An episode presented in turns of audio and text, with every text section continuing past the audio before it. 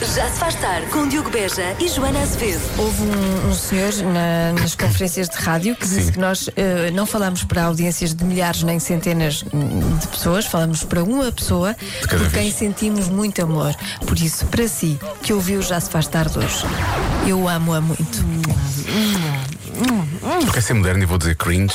Já se faz tarde na Rádio Comercial.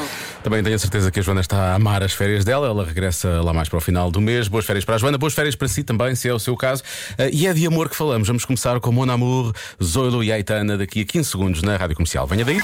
Já se faz tarde na comercial. O Diogo e a Joana desejam boa véspera do dia seguinte. Sempre que tem de fazer uma tarefa lá em casa, se calhar fica a pensar: ah, se houvesse alguém que fizesse isto por mim.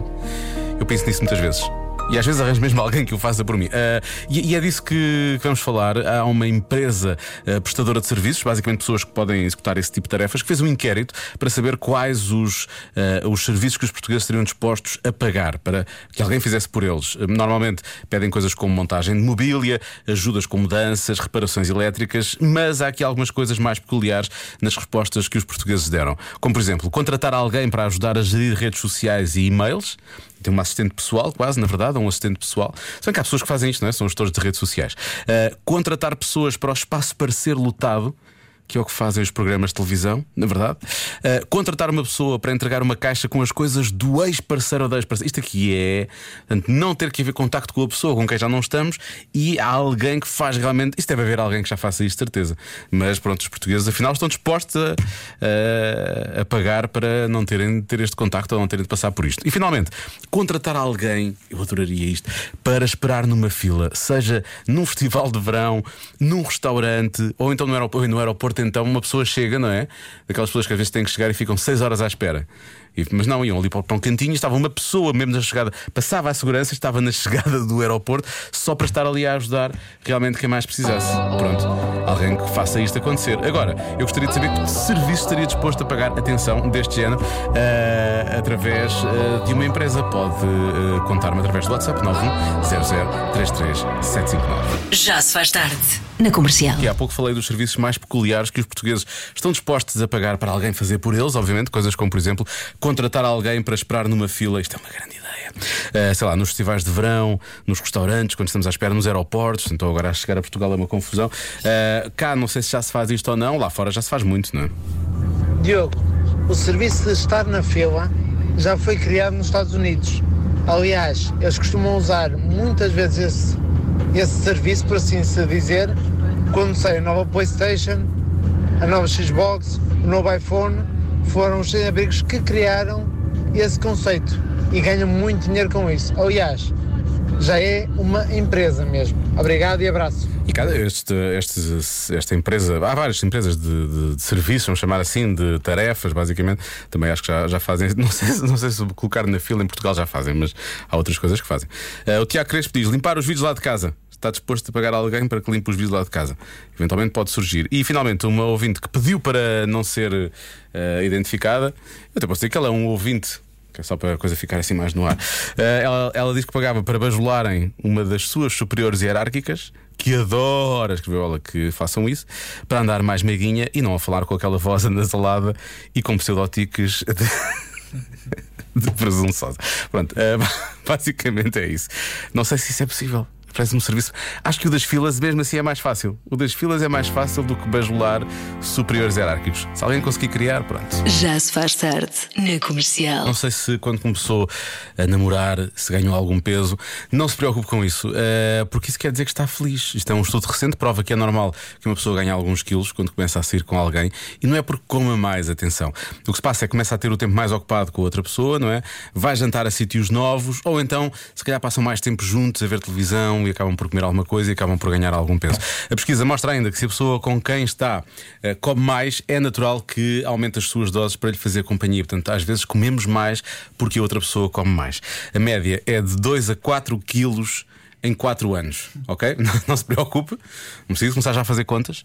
Eh, os casais que dizem estar menos felizes conseguiram manter um peso mais aproximado do que tinham quando eram solteiros. Ou seja, pronto, é uma questão de o que é que nós queremos? É felicidade ou é realmente. hum, Ou é realmente controlar o, controlar o peso? Ah, eu sei que houve dois anos de pandemia, não é? Ah, mas o que é certo é que foram anos difíceis, obviamente, pelas mais eh, variadas razões, principalmente ao nível de ficarmos em casa e se calhar comemos coisas que não devíamos e bebermos o que não devíamos e por aí fora. Ah, mas pronto, para lá da pandemia, eu acho que se olhar para mim vai perceber que. Pronto, eu tenho, eu tenho estado bastante feliz, não é? É a ideia que, a ideia que passa. Já se faz tarde. Na comercial. Convença-me num minuto.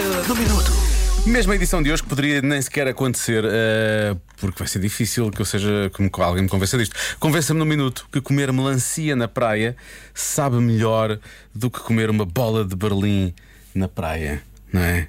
Porquê que uma pessoa havia de fazer isso? Diogo, na verdade não há nenhuma boa razão para comer bolas de Berlim na praia. Como não? A melancia sabe melhor, refresca mais, tem água para repor a hidratação que perdemos É com água, o calor aquilo. da praia, portanto não há nenhuma razão para comermos bolas de Berlim. E viva a melancia na praia. Eu tenho um pequeno problema que eu não sou grande fã de melancia, na verdade aquilo para mim é mesmo só água, eh, não tem mais nada. Além de que tenho aqui ouvintes que dizem que a bola de Berlim tem muita vitamina C. E... Olha a bolinha de Berlim cheia de vitamina C. A bola não engorda, quem engorda é você. Pronto, se tem, vita- tem vitamina C, tem vitamina C, não é? Eu acho que a coisa aí é- fa- faz bem, faz bem, não é? Ó Diogo, então diz-me lá, Diogo, se, não, se na praia não é o melhor sítio para comer melancia. Aquela porcaria escorre toda, Também está uma porcaria. depois é, é, é muito doce e ficamos todos a colar. Logo a seguir vais dar um mergulho à praia, ficas logo lavadinho, enquanto que em casa é chato estar aí, tomar banho, tirar a roupa toda. Limpar o chão, praia, aquilo que é muito para o Vais chão. logo para a água, lavas-te logo. Se for preciso comer outra fatia de melancia, comes a seguinte e vais tomar outro banho. Certo. É uma maravilha. As bolas de Berlim, é, podes comer em casa, que não te vai sujar tanto. Eu acho. Não vai sujar tanto, é só um bocado do açúcar, não é? Mas também qual é a graça de comer a bola de Berlim em casa? Quando podemos comer a bola de Berlim na praia, que é realmente quase que foi por isso que elas foram inventadas. Não foi por isso que elas foram inventadas, mas quase podia ter sido. Bom, mais mensagens. Bem, boa tarde aí, pessoal. Olá. É um bocadinho difícil. Então não é? É que eu cinco bolas de Berlim ainda como. Fácil, não é? Pois. E bem, alfarroba com creme, sem creme, ah, Nutella não. Agora, comer cinco melancias, é pá, isso na água, não sei não. Vá, bom trabalho. Boas férias a quem está. Isso até pode Tchau. ser perigoso. Mas eu diria que se calhar, em vez de pronto, 5 bolas de Berlim, comparamos com 5 fatias de melancia, não com 5 melancias. Parece-me 5 melancias parece-me já um bocado exagerado, não é? Já é assim a tirar para fora de pé. Estão a chegar muitas mensagens, mas eu não as ouvi. Eu não quero estar a arriscar, não é? Vamos arriscar uma, também não há assim nada. Não convenço porque não tenho tempo, mas concordo, concordo. Concorda com quem? Agora a grande questão é: concorda comigo ou concorda com quem quer comer melancia? Essa é que. Vamos, vamos apostar que é comigo. Já se faz tarde. Na comercial. Acho que só para encerrarmos o Convença-me no Minuto de hoje, que é Convença-me no Minuto que comer melancia na praia é melhor do que comer uma bola de Berlim. Atenção eh, é à mensagem que eu acho que é definitiva da nossa ouvinte Diana e que eu acho que coloca aqui realmente um, coloca aqui realmente um ponto final nesta, nesta questão. Vamos lá, Diana. O problema da melancia é o xixi. Claro. Faz muito xixi. Complicado depois ir à água com toda a gente a comer melancia. Mas parece dito desta forma que é a melancia em si que faz xixi e não as pessoas que a comem. E tanto fica. Imagina as melancias todas a correrem para a água na praia. Para... Não interessa. Vamos pensar sobre isso. Obrigado, Lória. Já se faz tarde. Segundo um estudo, há uma coisa que podemos fazer se tivermos dificuldade em adormecer. O quê? E a resposta? A resposta é. Aí vai ela. Olá. Isto é mesmo verdade, era o que disse ele.